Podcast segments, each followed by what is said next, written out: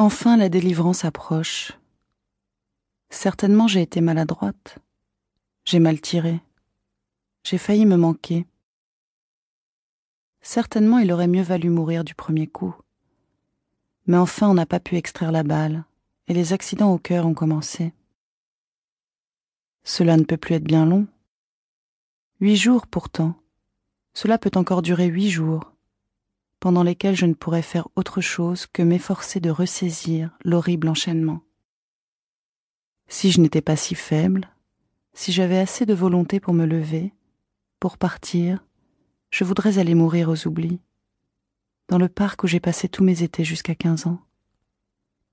Nul lieu n'est plus plein de ma mère, tant sa présence et son absence plus encore l'imprégnèrent de sa personne